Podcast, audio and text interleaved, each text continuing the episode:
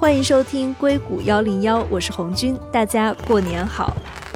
之前我在节目里面说要拆解一下咱们硅谷一零一的工作流是怎么样运用这些生成式 AI 的工具的。没错，这期节目呢就是来填坑的，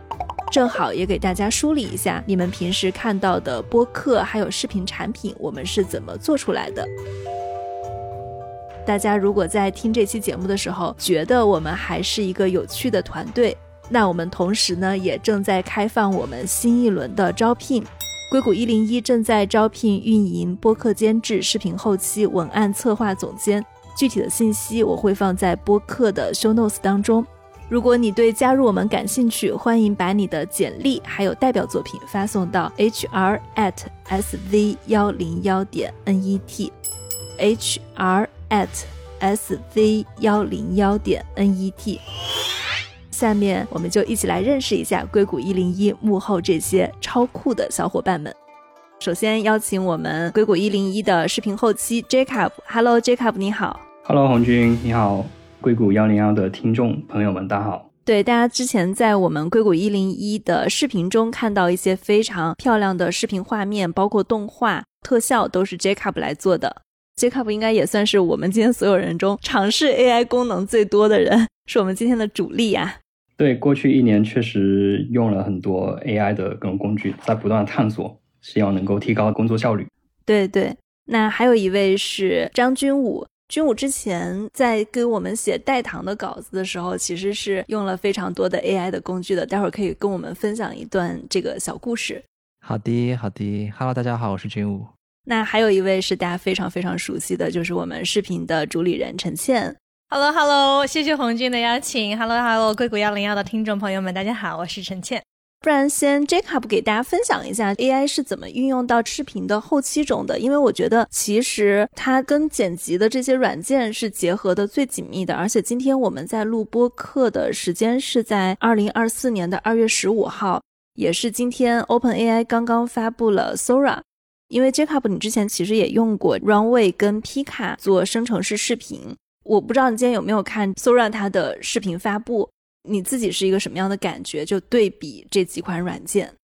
对，确实，今天早上起来就看到各种群有各种朋友同行在发 OpenAI 的新的 Sora 它的一些效果视频，看了之后确实是很惊艳。我觉得在此之前的所有的，甚至是 AI 在视频方面的应用，都比不上现在就看出来的这个效果视频。我觉得待会可以详细的聊一下，因为我今天也是花了一些时间去看了一下它的一个介绍页面，然后我觉得是挺兴奋的。我看现在 Pika 它生成视频大概是三秒，Runway 是四秒，Sora 它今天已经是可以生成六十秒的视频了，对吧？对。Runway 跟 Pika 一开始生成的那段视频是三秒到四秒嘛？当然，你可以不断的往后延长到十几秒。痛点就是你在不断往后延长的时候，它后面的视频会出现变形，那就会导致你前后视频的画面不一致了嘛？那这段素材就用不了了。我是有发现 Pika Labs 在这方面的表现会比 Runway 好一点。就 Runway 基本上你十段延长有九段的画面是用不了的，两个工具目前来说的话，在这方面表现还是比较弱一点。现在在我们硅谷一零一上线的视频里面，你有用到过 Pika 或者 Runway 的这些画面吗？老实说还没有大量的在使用，但是有一些动画的设计上面有一些画面，我其实是有在用 Runway 在进行动画的生成的。但是也只是仅限于那几秒的时间，但没有太大的使用。基本上对你来说，仅仅是在你做特效的过程中，其实现在 Runway 他们的产品还是很难用到我们现在硅谷一零一的视频的后期的工作流中。对的，因为我们在处理的视频信息密度很高的，所以更多的是我们怎么把信息更好的带给我们的观众。所以很多的时候，信息的准确度还有整个动画的设计，它是一个高度精细化的过程。但现在生成式 AI 能做到的，只是给你一个很 general 的一个画面。它现在的作用对我来说，更像是一个，无论是平面还是视频了，就是更像是一个插画师或者是一个 AI artist 这样的一个角色。但是真正说到 design，就是从设计的层面上去看的话，其实对我目前的工作流没有什么太大的改进。你刚刚其实有提到，像 Pika 还有 Runway，它在视频生成的在 extend，比如说它原本是三秒或者四秒，你要把它延长到十秒，它后面是非常容易丢帧的。你能举一个例子吗？就给大家一个比较形象化的描述。就比如说，我现在画面里面生成了一个人物，他的背景是一座山。我可能需要整个画面有背景上的一些云啊，它的一些动态的画面，然后加上这个人可能是有一些小小的一些运镜啊，就会经常出现的一个状况，就是他身体的结构也在发生的变化。比如说身体上面的衣服的细节啊，它可能随着你的秒数不断增高，就是你视频越来越长，它到了后面，它整个衣服就变形，跟你一开始的那个图像就不吻合了。会出现有这种前后不一致的现象出现，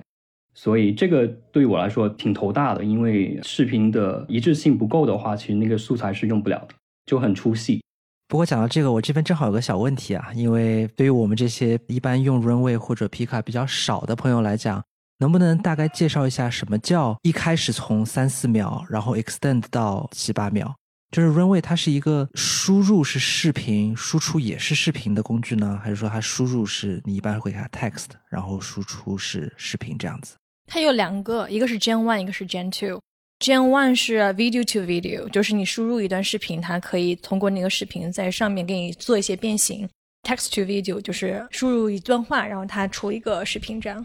我目前用的比较多的，其实更多是图片，是是 image to video。就是我会给他一个我提前修好的，或者我从 Midjourney 生成好的一个图上传上去，让他把这个静止的图像动起来。那这个时候我可能就会需要它精确到哦，你身体的这个部分把它动起来，或者是你的背景的一些部分能够动起来。其实上次我们准备把硅谷一零一的播客做成视频，你是有做一张背景图的。我就假设你生成了一个人，他正在看书。但是你 extend 就想让他的手去翻书，其实他是在精准控制的方向，现在不能做的非常的好。对，Runway 现在有个新的功能，就是你可以把其中的一个物体的部分 highlight 出来，然后让它去精确的动那一部分的画面。但是其实具体使用起来，它其实一致性不是很高。当你的视频变得越来越长的时候，它就越来越跑偏了。嗯，其实这个还是对我们真实世界的模拟的这一部分出了问题，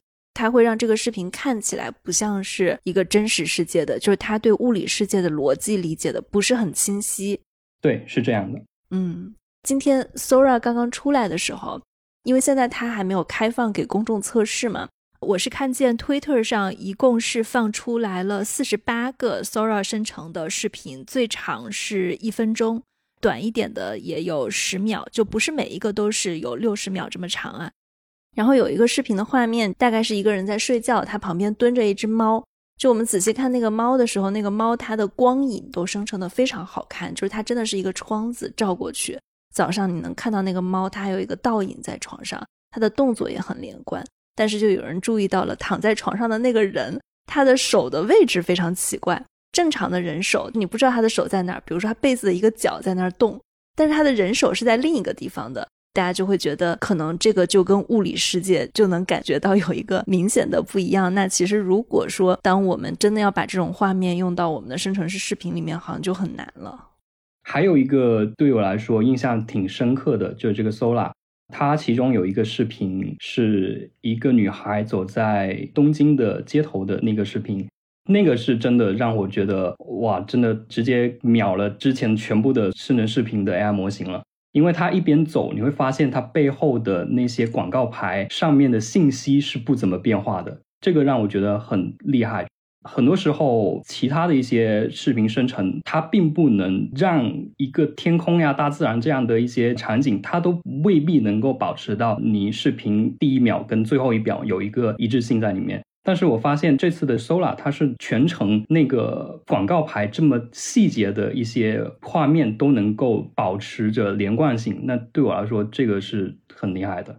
针对画面上，我补充一下啊，就是因为其实我们硅谷幺零幺做的是这种前沿科技的深度内容嘛，我们做很多的 explain 就是解释性的内容。其实我们用的素材分为三个部分。第一个呢，就是有一些纪录片，有些 documentary 在历史上真实用的这些画面。那其实我们就可以直接引用这些 documentary，然后在上面说啊，这个素材来源是哪里？这些是真正的素材。我觉得这些东西可能是 AI 不管它 Runway 或者是 Sora 做的再好，可能以后也不会改变的。第二呢，就是我们的动画。如果大家看我们的视频的话，就会发现中间有很多的，比如说骨架呀、数字啊，很多的 bar chart 或者是这种 pie chart 这种的数据图在里面。这一块其实现在也是 AI 动画没有办法做的，或者是非常难以做的。那么第三块呢，就是可能现在是有一些可以改变的，就是我们用的一些比较 general、比较通俗的一些素材。比如说我们在最近的一期视频当中，我们讲钻石，那么我们可能表现这个钻石非常闪亮的部分。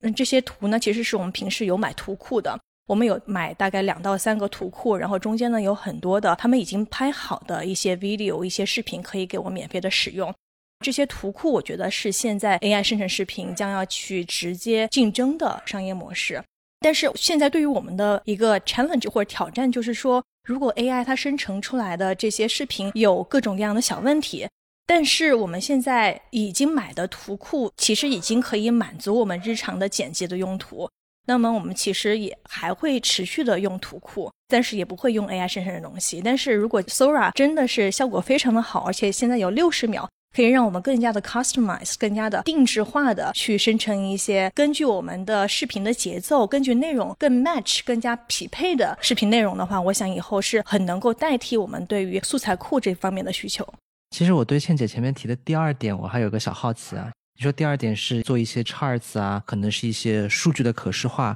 那你为什么说这一点现在 AI 很难去做呀？目前来说，其实没有从剪辑软件里边能够去把一个图表精确的把它用动画形式表现出来的。之前我觉得这个过程由 AI 来完成，我觉得是不可能的事情。因为你看到现在的一些视频生成，它连个完整的字都没办法生成出来，无论是平面还是视频。那这样的情况下，你怎么 expect 它以后会能够精确到什么程度呢？但今天看了这波 Sora 的更新，我其实也在想，哎，可能 说不定还真的能够出现这样的一种状况，就是 AI 已经完全能够帮你去做一些精确的信息上面的处理。但目前来说的话，还没有还没有出现那些产品。你今天看了 Sora 的更新，你觉得它能够在我们动画解释的那个环节帮到你吗？这个具体我不知道，因为现在还没有开放，大家不知道它整个 interface 是怎样的。但是如果还是通过文字去生成的话，我觉得本身文字去生成这样的一些图像，它还是有它的限制的。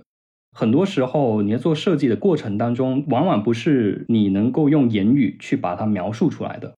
对我能 get 到 Jacob 的意思，就是说，很多时候我们想要表现出来的东西，比如说我想要这个图是这样的，我想要动画是这样的，就有的时候，因为我跟 Jacob 不是他在广州，然后我在硅谷这边嘛。有的时候我们打电话或者 Zoom 的时候，我都觉得非常的难以用语言去给他形容我想要什么东西，所以有的时候我能够感觉到他，其实我表达完了之后，他还是非常的疑惑，非常的 confused。所以呢，很多时候我需要真的是用手给他画出来，说我这个东西要放在这里，然后他下一秒移动在这里，对，要非常非常的用这种图形的方式跟他解释清楚，他才能 get 到。那我们怎么去跟 AI 做这个沟通呢？是不是我还是要用一样的这种手法给 AI 说，我这幅图要长这样，但是你要把它变得更加漂亮一点，或者怎么样？所以我觉得跟 AI 沟通其实是一个非常难的东西，包括音乐也一样。对我今天也在玩谷歌之前的那个音乐生成的东西，待会儿我们可以详说。但是我就觉得非常的难以 articulate，就是很难表达我想要它的一个感觉。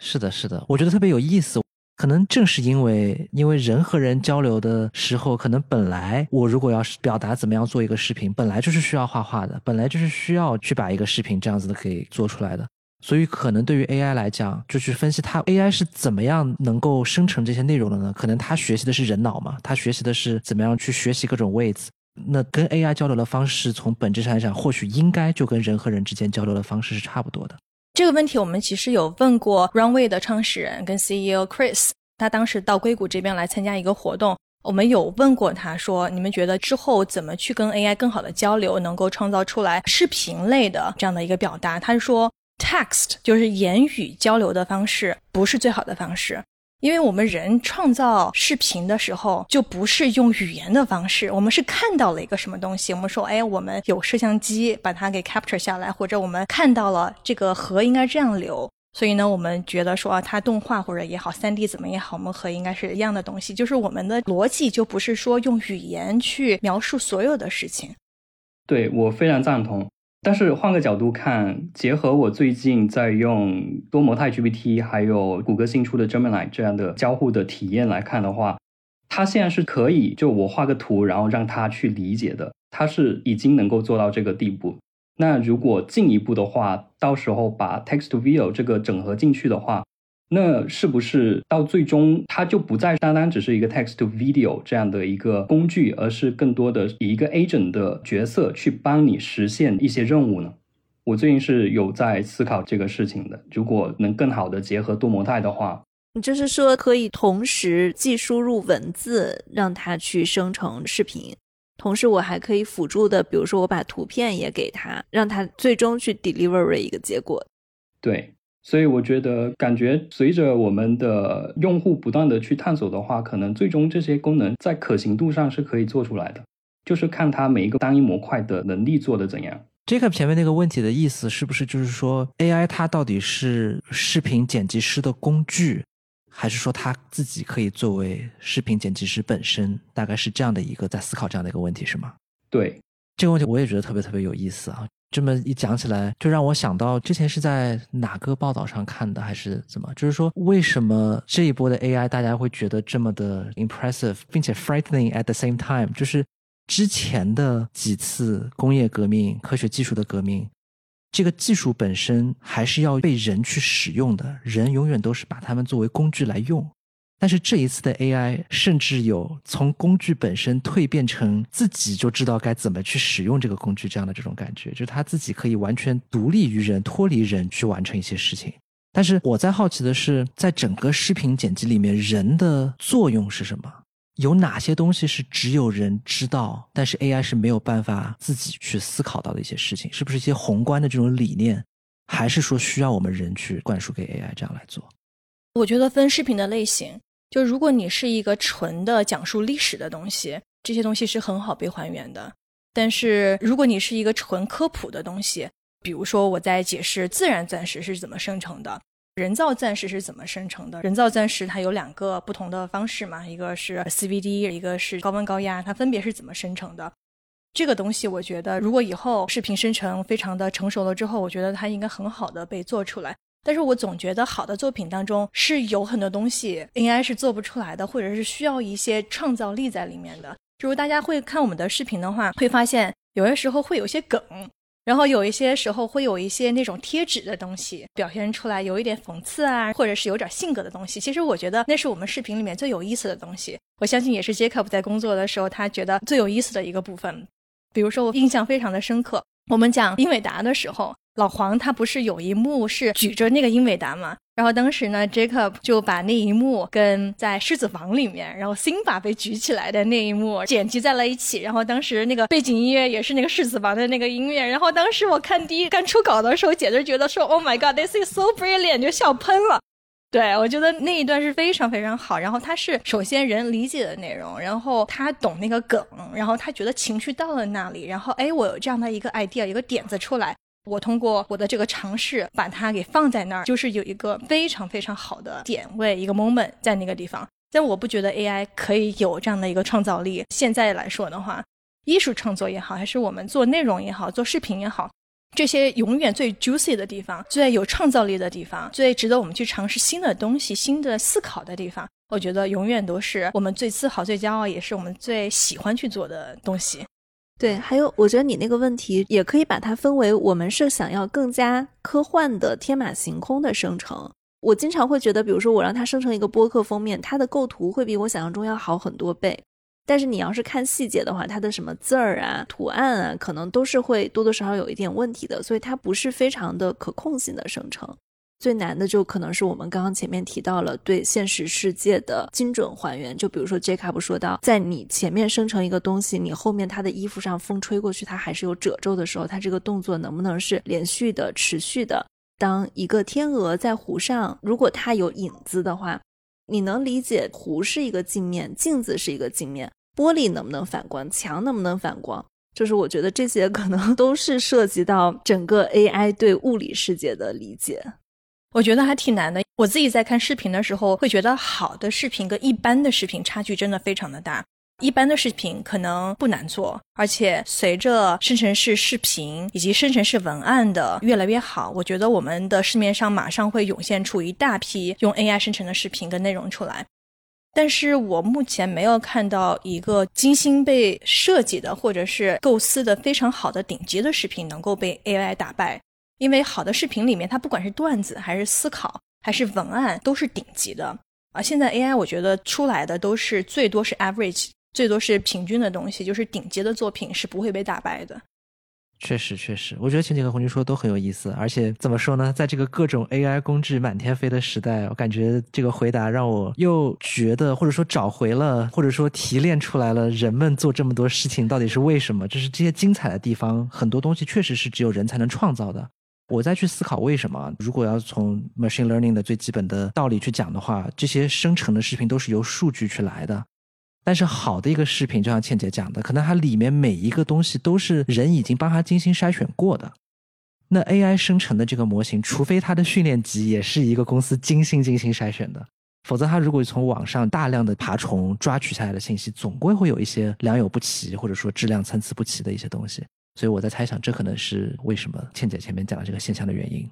其实本来这一 part 我没有打算在我们讲视频的这个环节讲啊。有一个非常有意思的现象，就是之前不是有很多人说我能不能用 ChatGPT 写小说，或者做编剧，或者做编剧创意？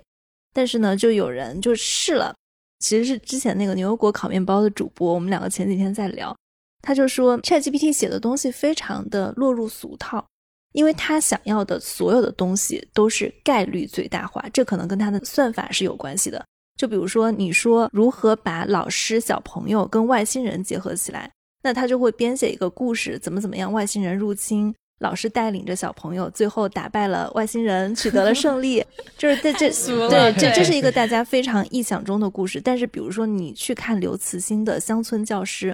你就会发现他怎么把外星人跟一个老师跟小朋友结合起来，那个构思就太妙了。我也在想，这可能是 Chat GPT 很难去出非常顶级的文字作品嘛？所以后来有人说，编剧怎么工作呢？就是跟 Chat GPT 反着写，他往这个方向写，我就往那个方向写。但其实我是听到他的这样的一个故事模板，他就是很难给大家灵感的，因为他一切都落入了那个最大概率中。但是好的作品是要情理之中，但一定要在你的意料之外，按照意料之外的这个线去发展的。对，讲到这个，我觉得天马行空的想一想啊，因为我自己是机器人出身，其实我对于比如说 AI 的准确性，AI 它不能去胡思乱想，这个在我平时的工作之中是有很多的要求的。但是这么回过头来一想，AI 如果在乱想的话，甚至可能这正是它所谓的创造性的来源。当然，我对 AI 是不是会 hallucinate，我没有专业的研究啊。但是因为我也在思考红军前面讲的，现在很多 generative AI 本质是一个预测性模型嘛。他只有看到之前的东西跟他的 training set，然后他才能预测下一个是什么。但他不会自己像人一样有创造新东西的能力。所以我很好奇，在比如说接下来的几十年，科学家能不能够发现，就是人们为什么有创造新东西的能力？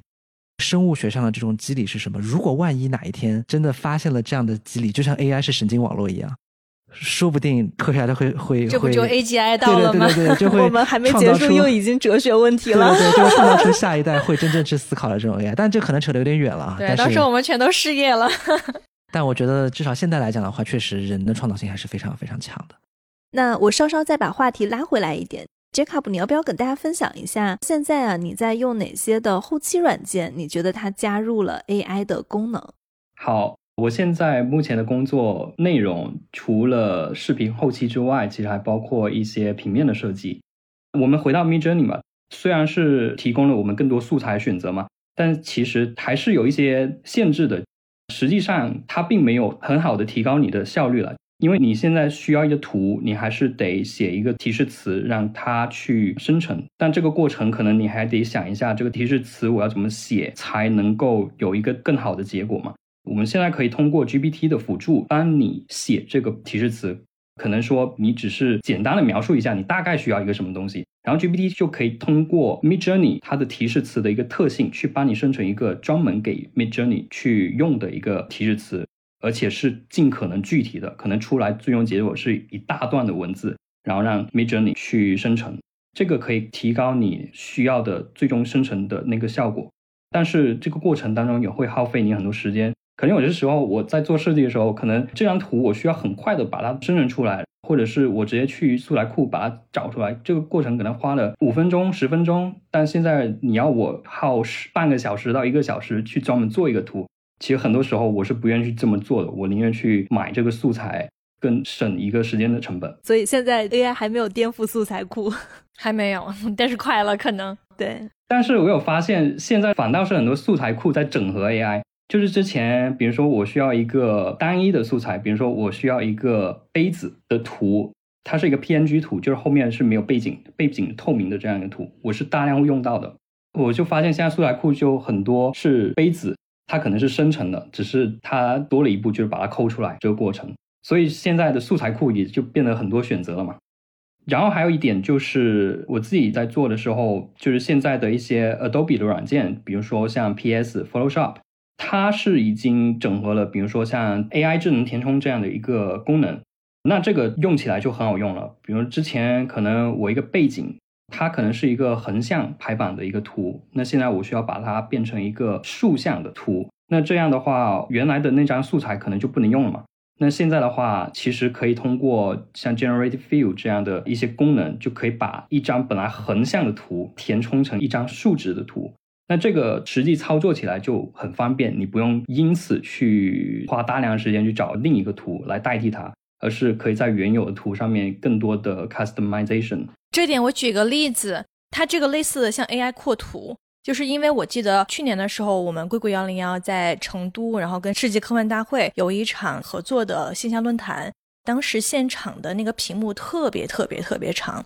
一般我们其实出的图都是十六比九的嘛，或者是四比三的。那其实我们之前出的那些图啊、PPT 啊，其实是放不到那个上面的。那么我们可能就要左边放一个白的，右边放一个白的，中间再放一个深色的，就很难看。当时 Jacob 就做了一个 AI 扩图的这样的一个效果图，就是把非常长，Jacob 那个是多少尺寸来的？你还记得吗？我记得非常非常长，但是整个出来效果就非常非常好，非常的统一，而且是那么大的屏幕，对吧？非常大的屏幕，对对 AI 扩图，一方面是它帮你扩展了嘛。第二方面是，现在有很多工具是可以让你把，比如说原来像素不是那么高的一个图像，让它变得扩大好几倍。哦，美图秀秀就有，我这个春节整个就在玩美图秀秀，玩上瘾了。是因为就我们另一位成员 Jeremy，他是自己在家搞了一个影棚，然后就给大家拍新年照片。我当时的那张图其实也是我女儿的一个图，然后我想把它变成一个横版。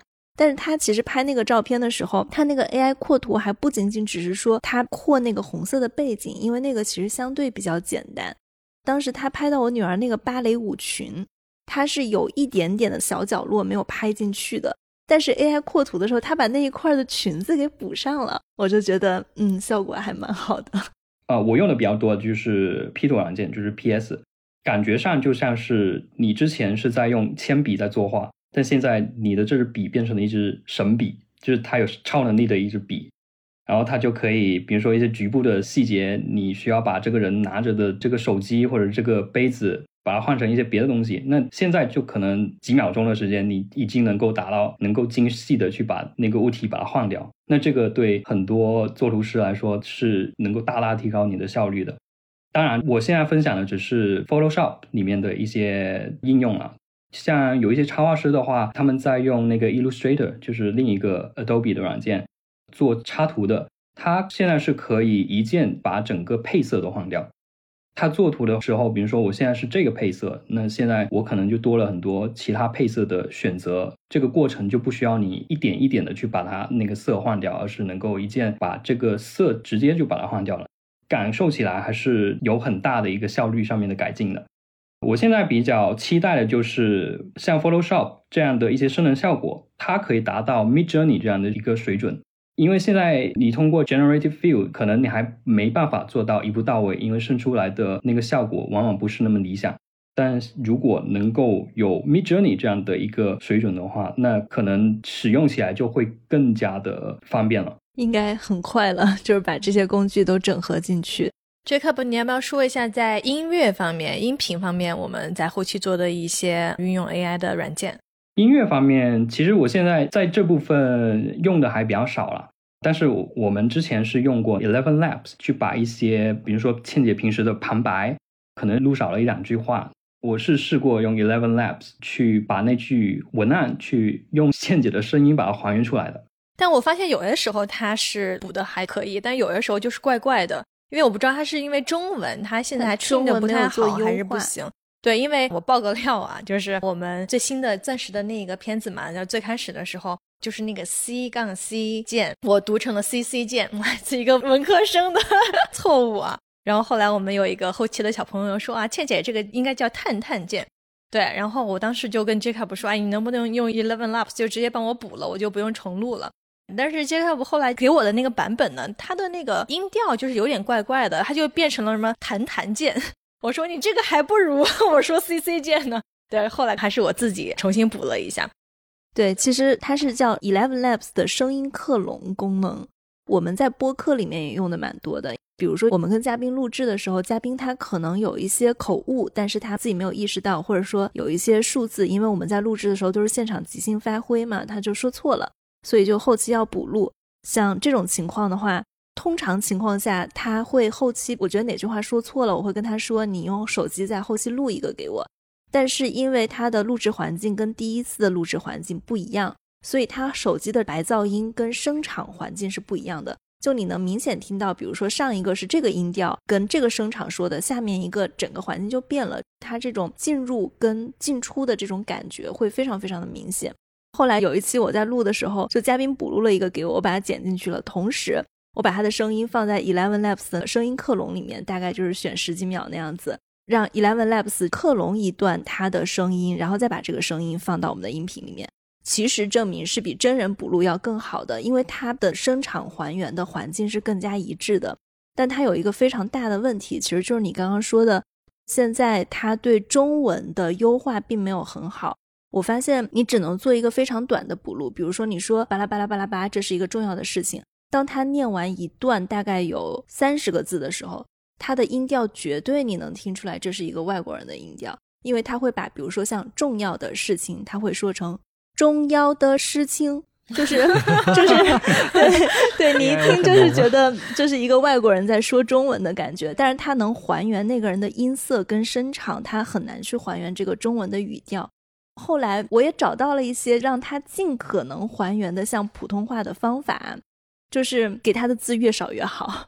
因为大家通常在生成式 AI 的时候，比如说我第一遍生成不好，我就再让它生成一遍，我就不停的重试，我就发现这个 Eleven Labs，你越让它重试，它的语调偏离的越厉害，它最后就已经忘记中文是什么调了。对对对，然后其实如果你把字稍微控制的少一点，只让它说最短的话，就是几个字的话，它通常在第一次你找准 demo，或者如果你觉得它还原的不好，你就换 demo 的音频。它是最后是可以还原的比较好的，但是我发现就是现在虽然他说的非常像外国人说中文，但是他有一个特别好的应用场景，就是在我们的视频里面。我们当时带糖的那个片子，然后有两个地方其实是很长的一段，对，其中一个角色要说话，怎么说就是角色他当时引用的一很长的一段 quote，他当时的一个采访原话。当时呢，我们就说要不然就是我念出来，就是挺无聊的，就是没有什么惊喜。然后当时我们后期处理一个方式呢，就是 Jacob 用 Eleven Labs 用当事人的声音去 train 了整个历史的人物，他们自己来复述这段话。但是呢，说的是中文了，可能就是更好的理解一点。但是用的是他们自己的历史上原型的人物的那种声音声调来说，一个外国人说中文，就是还挺有意思的。对我当时看到呆糖那期稿件讲那几个科学家的故事，然后还原他们的声音的时候，我觉得还蛮有趣的。对，其中一段就是罗斯福总统嘛，他可能讲了一段话，然后我就去油管上面找了一段他很久之前的一段录像，然后我就把那段的声音就拿进去劝 Eleven Labs，然后就出来了这个克隆声音。我觉得从声音的还原度上面是做的很棒的，但是就是在中文上面，它会有一些语调的一些不一样，但是我觉得反而出来那个效果就很像一个外国人在讲中文，挺有意外的。然后就直接用了，也不用想那么多了。对，我觉得在那个情节当中，大家是能够容忍你这个中文说的有点奇奇怪怪的，因为大家知道是个外国人在说中文嘛。对，但是讲到中文还原呢，我今天又发现了一个神器，我发现它能够更好的还原中文文字的生成。这个神器叫做 Open Voice。你们其实可以去用一下，或者说现在要不要现场演示一下这个东西？可以啊，视频其中一期里面选的是吗？对，我今天截了一段倩姐近期视频的一个十秒钟左右的一段 sample。这个是 MyShare 做的，就是 Open Voice，它的创始人刚上了我们 Web 三一零一的节目。好，那么现在这个是倩姐 sample 的声音啊。在二月十四号情人节，购物销售额在美国呢能够超过二百五十亿美元。而在情人节礼物当中，超过五分之一的人选择了首饰。OK，我们现在就用这段声音去生成这段字。Jacob 给我们打的字是“红军，今天天气不错，我们去吃个饭吧。”我们来看看倩姐的生成式 AI 声音，对 AI 倩姐的声音。好，准备好，准备好。红军，今天天气不错，我们去吃个饭吧。我觉得这个确实比 Eleven Labs 做的要好，它的音调是准的，但后面那句话我能感觉到不是你说的。我会说：“哎呀，亲爱的，今天天气真好，我们赶紧出去吃个饭吧。”我觉得一部分应该是我们给的 sample 太少了，所以它不能完全 capture 到倩姐平时讲话的整个的感觉。但是我觉得从音调来说，它是接近我们国人的发音的，对。对它的音调，它比那个弹弹键要好多。那这个公司是一个什么来头啊？红军前面也提了一下，它叫 Open Voice，它是个 Open Source 的项目吗？还是说它是一个开源项目？然后是 MIT 跟牛津的一群人来做的。对，其实我觉得现在好像声音生成其实不是一个特别难的技术了。我看见好多国内其实有些视频其实都是 AI 生成的语音。包括我觉得有些时候大家会分不清楚什么时候是 AI 生成的，什么时候真的是有主持人在的。前段时间我们有个视频，中间有一段 voiceover，因为当时的场地的原因还有时间的原因，我不是在现场直接录的，我可能就是拿这个稿子用手机来录音的。可能因为我之前是电视主持人嘛，所以我一旦进入这种拿着稿子手机录音的那个阶段，我就会读的非常的字正腔圆，然后读的非常像电视台的这种机构化的这种感觉。当时的视频下面好多的观众就说：“哎，你们这个是不是用 AI 生成的？你们这个 voiceover 录音啊？你们现在已经开始 AI 已经用起来了？但但其实是你的 真实场景好先进啊！我当时就觉得说：哎呀，我到底要不要 clarify 澄清一下，这是我自己的声音呢？结果你真的用 AI 配音的，大家都没有听出来。对对，所以我觉得这个界限好像越来越难以区分了。所以我是觉得有些时候，比如说我们稿子里面有一些有情绪的。或者是有的时候有一点小段子啊，有梗啊，然后稍微的调皮一下啊，就是这种地方的处理，有特性的、有特色的，可能 AI 还是很难去表现出来。但是非常的标准的电视台化的这种东西，这种配音，我觉得现在其实做的已经非常好了。对我觉得刚刚 Jacob 给我们分享了声音克隆，因为我知道其实硅谷一零一的很多配乐都是你自己来配的，你要不要跟大家分享一下 AI 作曲？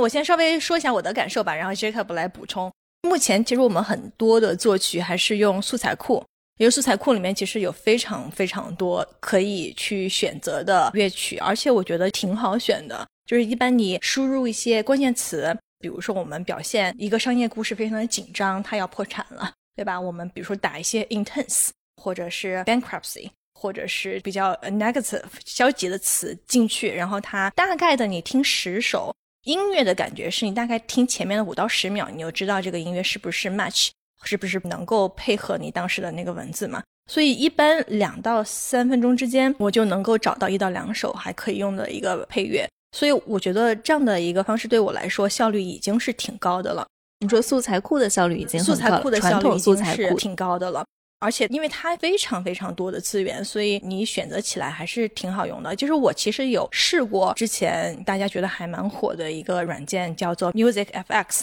它是谷歌出的。今天现场可以给大家演示一段哈。那比如说我们在前段时间讲拉斯维加斯 Sphere 那个网红大圆球的那个片子，如果大家有看那个片子的话，你会发现其实我们讲的是一个纽约富二代嘛。非常的像《继承之战》（Succession） 里面的那种感觉，因为他也是一个含着金汤匙出来的，也没有特别的有天赋在经商上面。到三十多岁的时候还吸毒，脾气也特别的不好。然后我当时就跟 Jacob 说：“哎，我们是不是可以去尝试一点纽约九零年代那种纸醉金迷一点的、上层社会一点的、有点 luxury 的这种感觉？对，有点 jazz 在里面的这种感觉。”其实素材库里面已经能够有一点像《继承之战》的片头曲的那种感觉了。然后我其实也用 Music FX 试了一下，可以先给大家听一下哈。我的提示词其实很简单，就是 Produce a documentary background music to demonstrate Manhattan in nineties。翻译过来就是说，给我创作一首纪录片的背景音乐来展现九十年代的曼哈顿。我可以可能加更多的一些东西在里面，比如说 funky 一点、jazz 一点的东西，但是我没有加哈。然后我觉得其实效果还可以，先给大家听一下。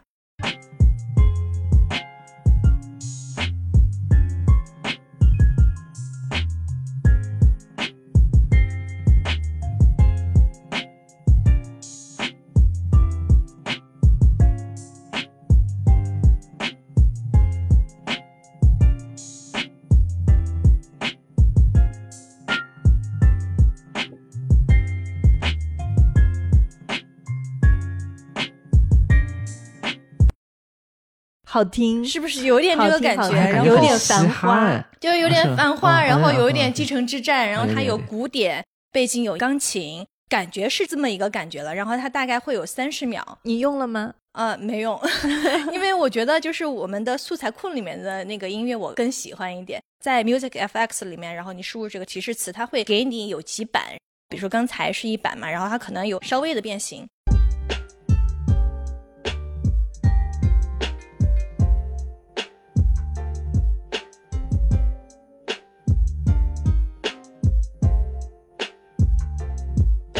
然后还有最后我们那个纽约富二代这个 Sphere 网红球，我们用的是这个音乐，稍微给大家听一下。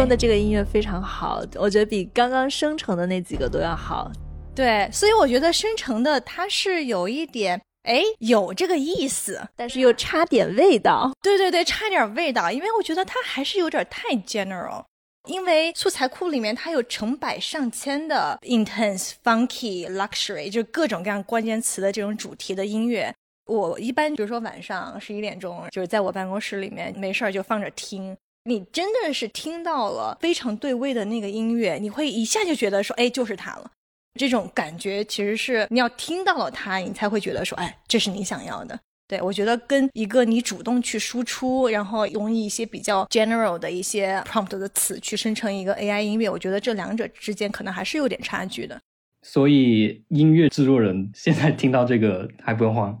，AI 还。还没能替代。对，有有一点慌，但是还不用太慌。对。但说回来，其实这样的工具有一个优势，就是很多时候你找到一首曲子，其实比较大的问题就是你要用它的话得有版权。这种情况下，我现在不知道 AI 的这个版权是怎么算的。但是如果说它生成的一些音乐都是我们可以用的话，那其实这个也算是提升了我们不少的效率吧。你不用去花钱去买这首歌的版权，但是你又能得到一条比较类似的。但我觉得我们要花钱去买 AI 软件啊！如果比较 AI 软件跟现在版权库的价格，我觉得可能版也差不多权库对也差不多，但是版权库的效率更高。对，目前是效率更高的。对对，我觉得一个功能可以更好的，它能否像生成图像的 Mid Journey 那些那样，我可以给它一个 reference。因为很多时候你其实是很难描述一首歌的感觉也好呀，还有它的一些风格，可能对一些对音乐制作比较陌生的，像我这样的制作者来说，其实我是很难去描述一首歌是什么品类的，然后它的 BPM 是多少，它的节奏是怎样的。如果说我能给他一个 reference，那是不是我在做出我想要的那个音乐会简单很多呢？这个是我比较想期待看到的。对这个 reference 我感觉是必须的。就比如说刚刚像倩你加入的一些关键词，就比如说 funk，还有什么 jazz 的感觉，然后还有九十年代的曼哈顿。我其实是觉得，如果大家是专业处理视频，或者像我们处理播客跟音频的，大家在版权库里面可能对这些词都非常非常的熟悉，就是它到底是要一个什么样的情绪，它是哪种音乐风格。更细一点，像我们的音频后期，它还会分什么快板、中板、慢板 这一类的，就是它其实是本来大家就是已经是知道很多的这个音乐标签的。我好奇啊，这样的工具以后如果给更多的普罗大众去使用，会不会有某种功能，就是说我们可以哼一些调子？就比如说，如果是 suspense，就是 哒哒哒哒哒这样子。我不知道这样是不是可以作为一个 reference 啊？因为我想到，比如说谷歌它有这个听歌识曲这样的一些功能。啊、s h a z a m 对，就是 Jacob 前面顺着你的思路往下想，就是这个 reference，因为如果我们已经有了一个很棒的一个 sample，我们可能就，当然了，也有可能是要去做一些 variation 这样子，但是可能如果已经听到了一个很完美的，我们可能也不一定需要再去生成了。但很多时候是不是就是心里有某种想法，但是很难用言语表达出来？但是如果能哼出来，AI 能够给你在就每个人都能音乐创作，对对对听起来挺美好的。，对，我觉得那个很好，而且就是还有一种可能，就是因为其实现在我们很多的画面也好，还是文案也好，其实是要跟着音乐去剪画面的。那比如说它的一个 beat 是怎么样的，然后是长是短，是四拍是三拍，我们是要通过那个画面去跟着那个节拍去剪的。但是有可能有的时候画面不太适合，或者这个画面就没那么长，或者是它的稿子或者我念的 VO voiceover 它就好像不那么配。但是如果就是以后能够反过来的话，我们用音乐来适配我们的稿子，适配我们的画面，配着我们的画面来做一个适合它的音乐，我觉得这个可能会更好一些。那比如说，有的时候我们会为了音乐去延长我们的开头。Jacob 有的时候跟我说啊，倩姐这个音乐真的非常好听。因为那比如说，大家如果看我们视频的话，会发现我们可能在一分钟左右会有一个片头的文字特效出来，然后经常就是说音乐的最后三秒钟，经常就是一个落尾的很强的收尾的这种音乐。那我们就会用那么三到五秒钟的时间，就把我们的这个片头特效的图片配合着那个音乐，给有很强烈的那种情感的给它贴上去，然后就是一个很强的这样的一个开头。我再把这个话题拉回到素材库啊，就是我觉得很多素材库它的功能已经非常强大了。就比如说同一个曲子，你可以跟它选你是要三秒、六秒、九秒，还是要十秒的这个版本。我感觉这些素材库其实也在加入这些 AI 功能。然后我们其实要，比如说我们就要三秒或者九秒，我们就是为了要它那个片尾，对吧？就是它可以告诉你这个章节终结了，我们马上要开始下一个章节了。是有的，但是我觉得可能还是不够做的精细，因为它可能有十秒的版本、二十秒的版本、三十秒的版本，但是它不会有十六秒的版本或者二十五秒的版本，就是刚刚好卡在那个秒上。那比如说我们现在开头我的主持出来是三十六秒，然后那个音乐是五十秒。有的时候我们现在会出现的方法，就是为了配合那个音乐，有两种减法了。第一种呢，就是我们在中间去加一些其他的素材，或者其他人的采访，或者是历史人物的一些说的话、一些采访、一些 soundbite 在里面，去把时间撑到五十秒。但是这样的话，就会拉慢开头的那个节奏。那可能大家会觉得开头慢了，可能很多人就不会看下去。开头的完播率它其实就会降低嘛，那它的算法可能就滚不动了。所以呢，就是现在可能我们用的一个方法，就是说在那三十秒或者四十秒的开头的时候，我们还是保证它最后的那个落点的几秒钟能够配合我们非常 strong 的一个画面，但是中间我们可能把音乐给掐断，就是它可能不会那么连贯，但是可能开头的时候大家也不太听得出来。或者说我们放一点点的外面的 natural sound，或者放一点点的 sound bite 在里面，然后有一点点的卡，有一点点的顿，不太放得出来。但是它不是一个完整的曲子，它中间其实还是有断层的。对我们经常用这种方法。对，所以呢，我就说，哎，是不是 AI 可以把它弄得更加 smooth 一点？就是还是可以把它换成一个非常完整的一段音乐，它中间不会有 jump cut 的这种衔感觉接。稍微好一点。其实现在的剪辑软件上是可以实现这一点的，就是它可以把一条一分五十秒的音乐变成一个五十秒的音乐，它会自动帮你剪，让你觉得它的衔接会变得更加流畅。哪个软件？我平时用来剪视频的软件就是 PR 嘛，Premiere Pro，它是可以实现的，把音频缩短或者拉长都可以。就是你只用在那个时间轴里面去拉它或者缩减它就可以了。对，它有个功能让你可以延长，它是调整速度吗？还是把它的整个曲调都变了？没有变曲调，它就是在该剪的时候把你剪掉，然后把它缝合在一起。就是你讲的第二个办法，但是它是通过机器去实现的，不用我们人工去找那个该剪的地方。哦 OK OK，有 AI 融合。哦，对对，它可能就是找了一个，如果你把它剪了，听上去也不会那么突兀的那个点，它就是帮你把那个点给找了。我觉得 Final Cut 应该也有这样的功能，但是我不清楚，没用过，嗯，我去找一下。Audition 有这个功能吗？应该有吧，P 二都有了，Audition 应该有吧？我为什么没有发现？我每次还把它剪断，然后在中间衔接一下，就想办法我觉得他们对啊，他们应该多多做一下广告，这些新的功能。对哎，我这里有一个可以说商业上的问题啊，因为我听下来感觉从剪辑上 AI 非常重要的一点就是它需要很多的个性化和定制化。那我们以前传统上所谓说大公司做了很多比较通用的东西，startup 的机会就是做这些比较小个性化的东西。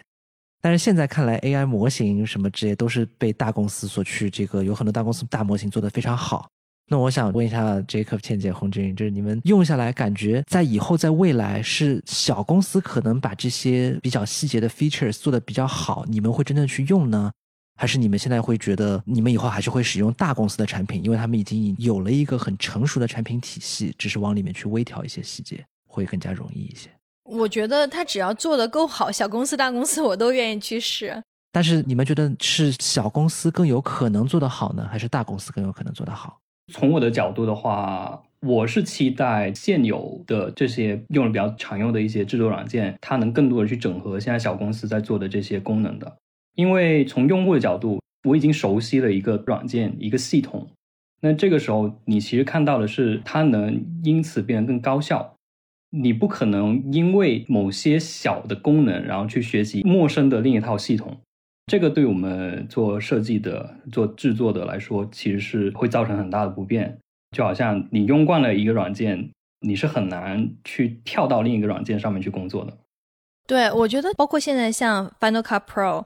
上面有一些基本它的就是原来的一些功能啊，这些东西其实它也是都在 upgrade，就是在更新了。但是我觉得有一些小公司，它会有一些插件，通过卖插件的这种方式来实现它的商业化。比如说，我其实两年前买了一个九十九美元的 AI 消噪的这样的一个插件，其实不便宜，但是它在两年前出的，我觉得它效果非常的好。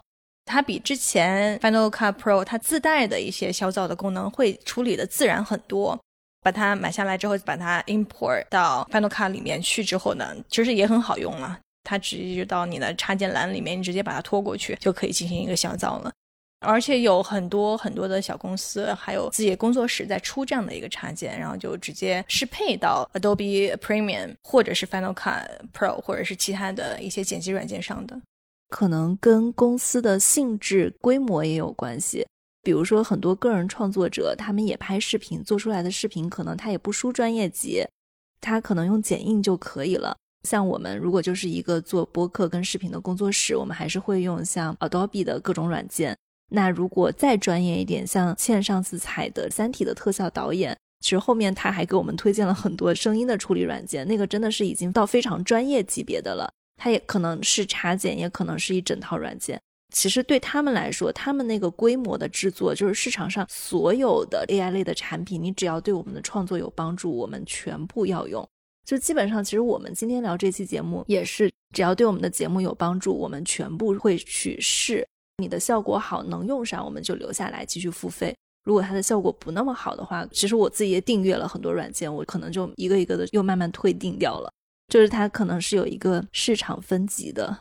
刚刚我们分别有讨论过视频的环节是怎么跟 AI 相结合的，播客的环节，比如说声音替换、声音克隆，还有背景音乐的生成。那其实还有一部分，我觉得也是大家用的最多的一部分，跟我们真正相关的内容创作的环节，就比如说在我们的写稿。能不能帮我们整理采访提纲？然后能不能帮我们整理内容框架？还有我自己生成 show notes 的部分。那先请君武给我们分享一段。我知道你写代糖的那篇稿子啊，你其实是有用 Chat GPT 去找一本特定的书的问题的。你是怎么用的？具体当时的 use case 就是说用 Chat GPT 去总结一本书里面的一些我想找到的具体的例子。但讲到这个，我觉得可能有必要给大家稍微分享一下这个背景啊。代糖这篇稿子呢，讲到最早的第一代代糖，在一九一零年代，那那个时候人们一开始为什么会对代糖的安全性慢慢开始产生质疑？那是因为他们读了一本当时出版的叫做《土场》的小说，但是这个小说有四百多页，非常长，里面具体有哪些细节描述了代糖可能在安全方面的隐患？那这个我不太可能每一页都去把这个小说去读下来。所以呢，当时我就找了四百多页的 PDF，直接把它一整个一股脑全都上传到了当时 ChatGPT 最新出的那个 GPTs 制作插件的这个小工具的网页里面。那我当时就说：“哎，你这个插件能不能帮我做一个小说的总结？告诉我这本书里面具体哪些地方、具体哪一些的描绘，让读者读了之后可能会产生对于食品安全的质疑？”那 ChatGPT 它很快的，我记得当时是十秒、二十秒之内就把这四百页整理完了。跟我说，OK，这本书里面呢有一些，比如说对于香肠啊，它的香薰料，包括像香肠外面包裹的这些东西，这些食品添加剂的安全这些问题，大家会比较关注的。所以说，这个是一个我具体的 use case。我觉得总的来说，在创作和写作的过程当中呢，需不需要去用工具，分为两大类，一类是可能我们对事实的准确率要求很高的，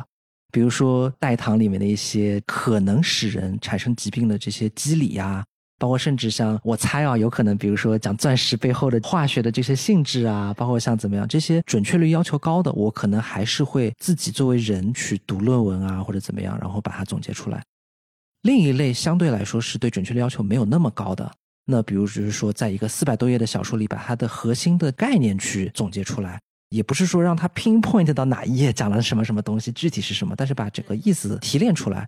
包括像我会把我的提纲跟 ChatGPT 分享一下，看他觉得是不是能够很清晰的整理出来一个逻辑。如果我的东西跟他说他都不知道我在说啥，那可能就说明我的思路非常混乱。但他如果能够大概的 get 我想表达的是什么意思，这可能说明我的这个框架相对来说就是比较清晰的。总的来说，用 AI 工具会从对准确率的要求是否高这个方面去把它分为两大块的这样的内容。那倩，你会用 ChatGPT 帮你去写内容框架吗？其实我现在其实用的不算多了。ChatGPT 刚出来的时候，我有非常 actively 的想要去积极的拥抱它，但是出了两个很大的错误，最后没有到成片里面了。就是我自己在做一些调研的时候，发现两个很大的错误，然后就是让我有点阴影了。第一个呢，是可以跟大家分享一下，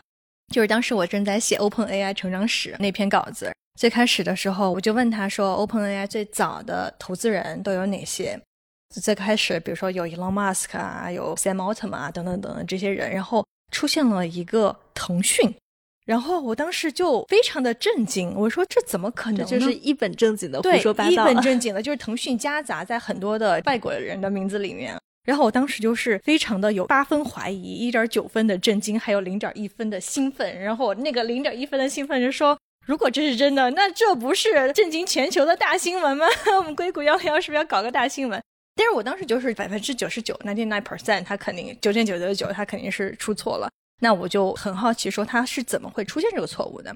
然后我当时就问他说：“你说腾讯是投资人，那你的 source，你的来源是哪里？然后你把 link 发给我。然后他当时还可以给发 link，就是说他的信息来源是哪里？然后我发现说他的 link 是腾讯投资了一个公司。”新闻呢？下面一个新闻是 OpenAI 接受了可能马斯克什么什么的投资，所以呢，他把这两篇一结合呢，就变成了腾讯投资 OpenAI。太会联想了。对，然后我当时就觉得说啊，这个东西太扯了，然后就完全不能用它去做很多 basic 的一些 research。所以呢，我现在其实，在做一些准确度非常高的一些调研的时候呢，我可能自己还是比较谨慎了。但是我现在大概的写稿步骤呢，可以跟大家 break down 一下，跟大家分享一下。我觉得就是对于硅谷幺零幺，因为我们做还是做比较深度的内容嘛。我觉得一篇稿子对我来说，就是了解这个选题的求知欲有没有被满足。那我们说写稿子做新闻嘛，就是五个 W 一个 H。What, where, why, when, who, and how？然后我们把这些问题要是解释好了，那它就是一篇好稿子。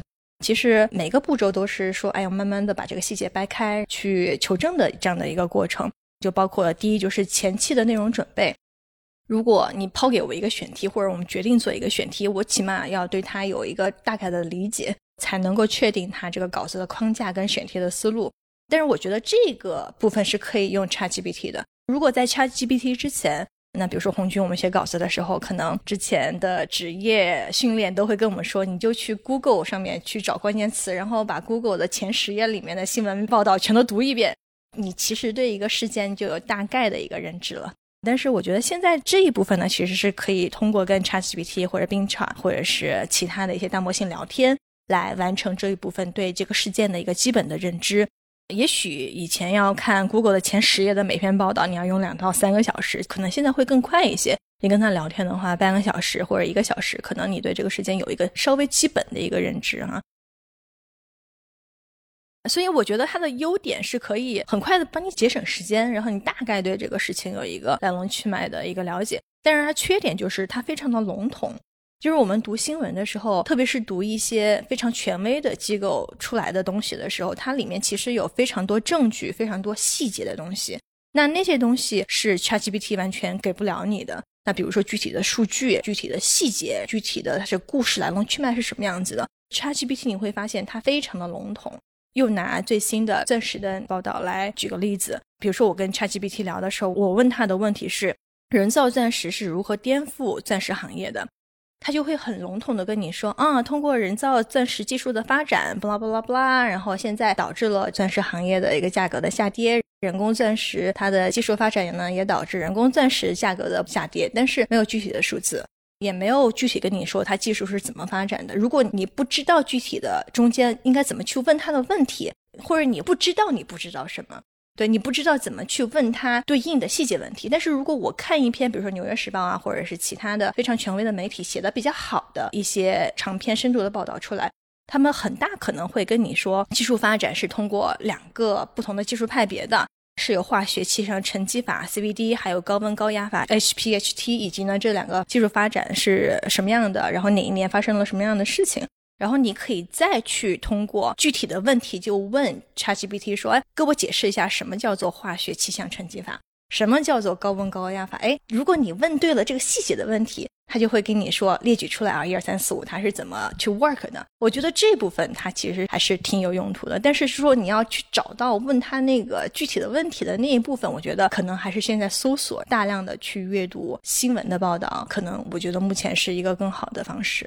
刚刚听你的那个描述，我觉得前半部分你说我们是不是可以在通过跟 Chat GPT 的聊天中取代我们直接在谷歌上去读取网页，它的效率是更高的。其实我现在反而觉得，如果你对信息的效率利用的足够高的话，人写的东西一定是会比机器写的东西，它的结构、逻辑完整度，包括它的故事，是更加能够促进理解的。我就举一个例子。你想了解 A16Z 这家投资机构，你可以去 ChatGPT 上问很多问题。如果我的大脑是一个数据库，我知道《纽约客》写过一篇还原这家机构的 Mark Anderson 的非常好的报道，那可能我的优先级是先去读那一篇深度报道。我如果还知道哪些媒体，我可能知道一些非常好的顶级的杂志写过他们的，我会去搜这些杂志的名字，看他们有没有去写。我觉得这种方法可能是我读三篇报道胜过我跟 Chat GPT 聊俩小时，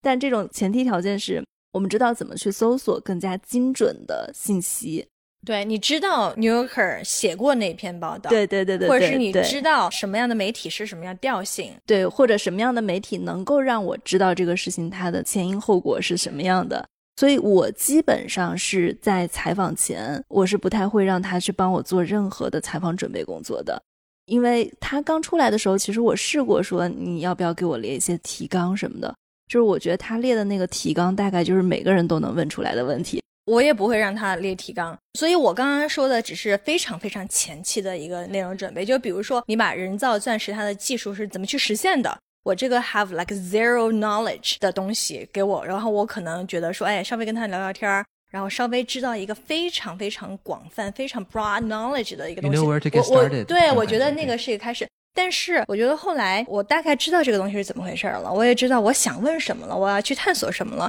我觉得大纲的一个初步确定，然后接下来是我会做的。但是这一步我可能自己脑子里面就已经成型了，我也不会通过 ChatGPT 来给我写提纲。接下来就是说一个信息采集的一个过程。我觉得这一部分我也不会用它，就是第一个原因呢，也是我刚才说了，我觉得它有很多不准确的地方，我也不太敢用。第二呢，我是觉得如果要写出最好的故事，就像红军说的，就是你不能去读 average 写的东西，不能去做每个人都能写出来的东西。所以我觉得很多时候就一手采访是最重要的。然后我觉得这也是我们硅谷幺零幺其实是我们最看重的东西。然后你要去跟行业里面真正做这个事情的，并且做的最好的人去聊，他们观察到的东西，他们解释出来的东西，永远都是最有价值的东西。这肯定就是比 ChatGPT 它通过涌现或者它生成的 average 的这种解释要好很多很多，或者是要准确很多很多。刚刚你有提到，在制作钻石的时候，这个化学气象沉积法它是一个什么样的东西？你问 ChatGPT，其实我觉得这个是非常好的，就是它写出来的水平肯定是超过我的。因为我记得当时我做了一期跟生物医药相关的播客，然后那个播客里面其实是有非常多的专业名词啊，比如说冷冻电镜是什么，就是我可以在谷歌上搜索，然后我也确实搜了，维基百科也用了，但是我觉得他们都解释的不够好。包括有很多的医药公司啊，像什么 Limbars、薛定谔公司，它其实都是通过新闻里面来的嘛。然后我让 ChatGPT 来做，它就真的是这个名词解释做的非常非常的好。它把每一家公司它的疾病的治疗范围都写了，我就直接用了，我把它放在 Show Notes 里面了，我让听众来挑错。到现在为止啊，还没有人来挑这个错。但我现在想一想，我们都不知道他是不是在一本正经的胡说八道。但是让他初步去解释一下一些概念还是好的。我记得有一次，就是也是军武写的一篇稿子，是不是？可能那个时候军武刚加入我们写稿子，然后他不知道这个语言应该要怎么去解释的 high level 一点呢，还是技术性一点呢，还是怎么着？当时我们跟军武说啊，你要把这个东西写的，就是你奶奶都能够 读懂它是一个什么意思。当时军武说：“那我让 GPT 给我解释一下，就是一个什么 three year old child 都能够解释得清楚，或者 my grandma 都能够了解得了的这种技术解释什么样子的？我觉得那个还蛮有帮助的。是的，是的，我觉得这也是可能是有原因的。像 红军说的，谷歌我们搜索的时候，它的可能算法就是比较客观、比较事实。但是 ChatGPT 因为它有各种不同的数据去训练，所以它可能更会像讲故事一样讲出来。”所以我觉得，真的就是说，这种具体的解释用它还是可以降维的比较好。你们之前讲的有一个，我就觉得特别有共鸣，就是说一开始的时候是不是用 ChatGPT 写提纲？我也是肯定不会用它去写提纲的。我的感受是，提纲可能这个文章的框架是真的，我们作为人，作为写手对于这个文章的贡献之一，或者说比较核心的一个决定权。